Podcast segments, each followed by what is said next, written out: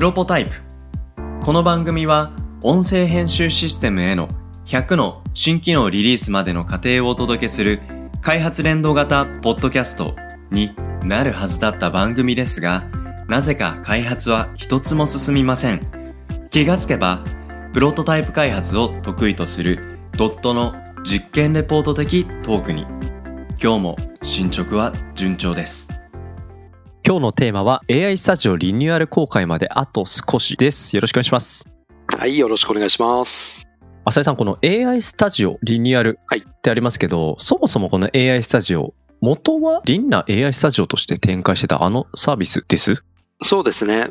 このポッドキャストでも何度か紹介してるかなと思うんですけども、はい。リンナ AI スタジオとしてリンナさんと一緒にうん提供していたサービスが、はい。そのリンナの冠を外してですね、はい。もっと幅広くうん AI について学べるものとして生まれ変わります。はい。改めて今日ね、初めて AI スタジオって聞いたよっていう方向けも含めて、ドットとして今展開している AI スタジオについて、ちょっと概要をお伝えいただけないでしょうか？はい、簡単に言うとですね、はい。AI 教育教材です。うん。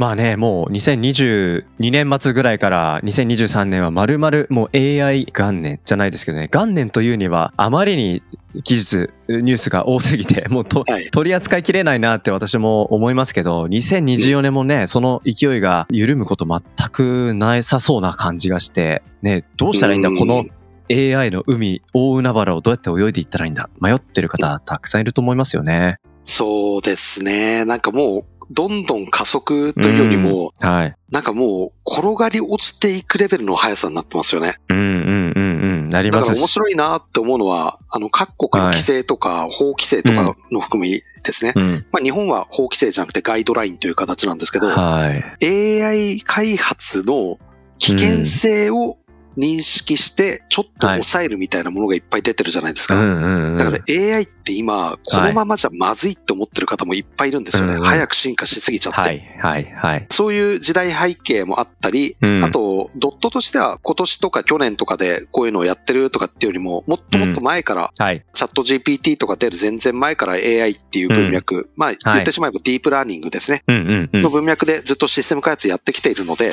はい。その辺のところの知見を活かしながらのプロジェクトになってます。はい。あと一つ、ドットとして AI っていうものをどう定義するのかっていうところの考え、これもなんか改めてはい。復習した上で今日の話していくといいかなと思いましたけど、そこはいかがでしょうか？ああ、そうですね。これやるときに毎回僕あの逆質問をさせてもらってるんですけど、うんうん。粗志崎さんにとってうん AI って何ですか、自分の外部ブレインだなって最近は思うんですよね。ほうほうほうほう。はい。やっぱりなんか取り組むときに自分の脳から全部出すっていうことじゃなくて AI にまず自分がやりたいこととかいろいろ投げて、で、そのうん結果どういう順序で何をどう整理したらいいかっていうことを自分の脳の中で整理されたものをちょっと外部化して、で、スピードアップして、で、ある程度富士山の一番下から登るんじゃなくて7合目ぐらいから登るみたいな、なんかそういう、なんでしょう、ちょっと自分の脳を拡充するような、そういうなんか相棒としての、うん、最近存在になってきたなって思ってますね。うん。なるほど。これ、この発言をするのはですね、2024年の1月19日時点だよっていうところはうん。ちゃんとお伝えしておきたいんですけど、もう来月にはこの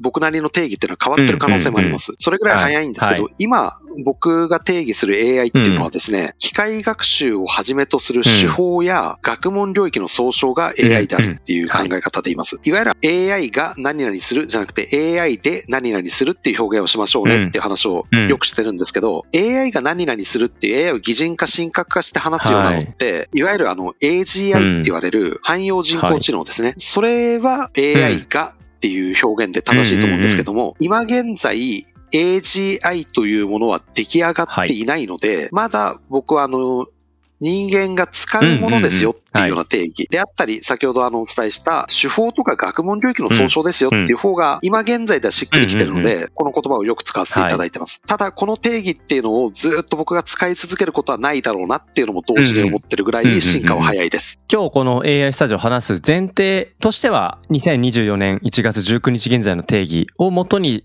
考えて良いという、そういうことでいいですか？はい、その通りです。そしてこの AI スタジオですが、まあ、さっきね、研修教育サービスってこともありましたけれども、まあ、今回これリニューアルするっていうことなので、まあ、リニューアル前後の話、リニューアル後の話、ちょっとこのあたりもお話お願いできますか？そうですね。すごい単純な話なんですけど、リニューアル前は、はいリンナの AI テクノロジーを使って AI を学ぼうというものだったんですね。前提として別にリンナさんと喧嘩別れとかじゃないですよ。はいはい。で、今回はですね、もうあの AI を広く学ぶっていう形で、僕らはこの AI スタジオを3つの領域に分けています。一つ目はうん。AI 活用人材の育成のための4文系。うんうん。もう一つは AI 組み込みエンジニア育成のための4理系。そして？で、、もう一つが AI のモデル開発ができるようになる人材育成の4エキスパート。ここの3つに AI スタジオというのは分けて考えています。はい。で、このリニューアルというところは、はこの3つそれぞれに何かリニューアル要素があるのか、またなんかちょっと違った視点なのか、このあたりどうですか？リニューアル前は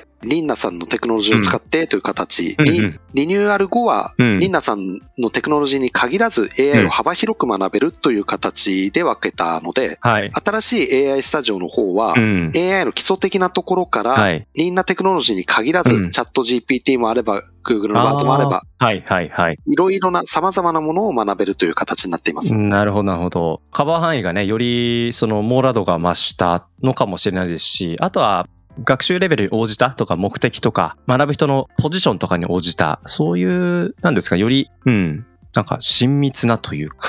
そうですね。網羅性とあと実践的っていう風な形に変わっていったかなと思いますね。ああ、なるほどですね。はいはいはい。いや、お聞きしてるだけでも、なんか相当の量の教育コンテンツの準備がないと、なんかこんなに充実したプログラムって作れないんじゃないかと思うと、なんかそこのくご苦労というか、うん、なんかいろいろエピソードがあるんじゃないかなと思って気になりましたけど。そうですね。うんうんめちゃくちゃ苦労してます。うんうんうんめちゃくちゃ苦労してるんですけど、はい今うちのこの AI スタジオのプロジェクトリーダーやってるうん。社員がいるんですけれども、はいその彼はですね、もともと IT 系の専門学校で学科長まで勤めてた人なんですね。なので、教材とか自分で作ることもあれば、外部機関の教材の営業を受けて、じゃあこれを入れようみたいな両方の観点を持ってる。はいはい。で、その彼を中心に、うん。この AI スタジオって、ドットのこれまでの AI プロジェクト、まあいろいろやってきたよって話を冒頭でしましたけれども、それがケーススタディとして教材に組み込まれてるんですよ。なるほど。実際にいたお客様、そのお客様が持っていた課題、うんうん。で、それをどう分解していって、どういうふうに AI のテクノロジーを組み込んで解決していったか。うんうん、というのを疑似体験、疑似開発できるようなコンテンツというのも含まれているので、ただただ AI の歴史を学ぶとうんうんうん。か、チャット GPT の効率的なプロンプトを学びましょうっていうものではなくて、もちろんそういう基礎的な科目もありますよ。あるんですけれども、もっと実践的な教材っていう形が我々の AI スタジオの特徴になっています。なるほど。今のお話をお聞きすると、当初はなんかこの AI とか IT とかっていうのを広く、まあ座学として学ぶっていう、まあ学生層に触ってもらうイメージは湧いてたんですけど、結構その業務の現場ではい。どう AI を活用するかってことを考える。例えば私マーケティングを担当してます。例えば私営業を担当してます。などなど、どんな業務の方でも、なんか自分の領域に合った活用方法がありそうな、そんな AI 学習プログラム、コンテンツそんなイメージとしても捉えられるんですかそねの通りですね。うんリンナ AI スタジオも、もともとは学校を中心にうんターゲットとして考えていたんですけれども、今 AI スタジオにリニューアルしてからは、うん学校だけじゃなくて、というよりは民間企業の方がむしろ需要をターゲットとしては強く考えていますね。そこで今あの、面白い、さすがだなと思ったんですけれども、いろんなマーケティングの方とか、営業の方とか、立場が違うじゃないですか。立場によって学ぶべき AI の内容って異なると思いませんか、漠然とね、全く同じではないと思いますし、なんか作るモデルの考え方とか取り入れる手法、まあこれの良し悪し特徴みたいなことをどうやって抑えるか、これはか結構関心高いんじゃないですか？そうなんですよ。ん。例えば、まあ、いわゆる座学科目になりますけれども、AI の歴史みたいはないものも AI スタジオの中には含まれてるんですね。うん。でも、その AI とレ AI の歴史っていうのは誰もが知っておく必要があるかっていうとそうではない。うん。例えば、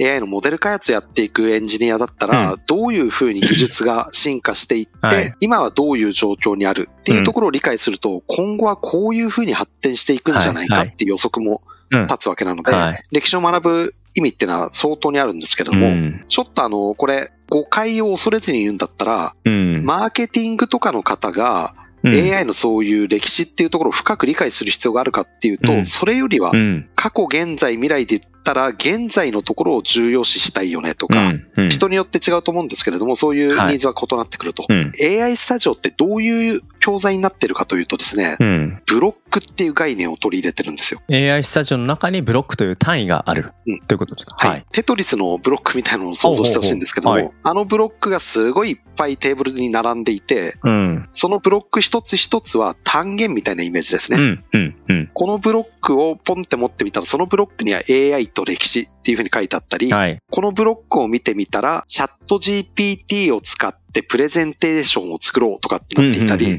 あるいはこのブロックを見てみたら、なんちゃらかんちゃらを使ってうん分類器を作ってみようみたいな感じで書いてあったり。って。いう形でですね、 for 文系理系エキスパーうんトすべてにおいて、うんいろんなブロックというのが個別で転がっているものを、はい。じゃあお客様のニーズに合わせて、このブロックとこのブロック、合計30ブロックではい。教材を作りましょうっていう組み合わせ型でカスタマイズできるものになってるんですよじゃあ。、コースがあらかじめ、4文系など、あるにはあるが、その中で何を選択するかっていう意味だと、どっちかというと、自分のカスタマイズされたカリキュラムを作っていくっていうような、そういうイメージなんですかね。そうなんですはい。なのでですね、あの結構実際にあったニーズとしてはですね、うん。エンジニア兼営業みたいな会社さんがはいい。らっしゃって、そこはあの、提案のための法文系寄りなブロックと法理系のブロックを組み合わせてカリキュラム作ってほしいと。はい。なるほど。なるほど。うんうん。僕らもあの結構いろいろと提案してきたので、うん。いくつかモデルコースみたいなの用意してるんですよ。はい。はい。AI エンジニアをうん社内で作るためのコースは、まあこのブロックの組み合わせがおすすめですねと。うんう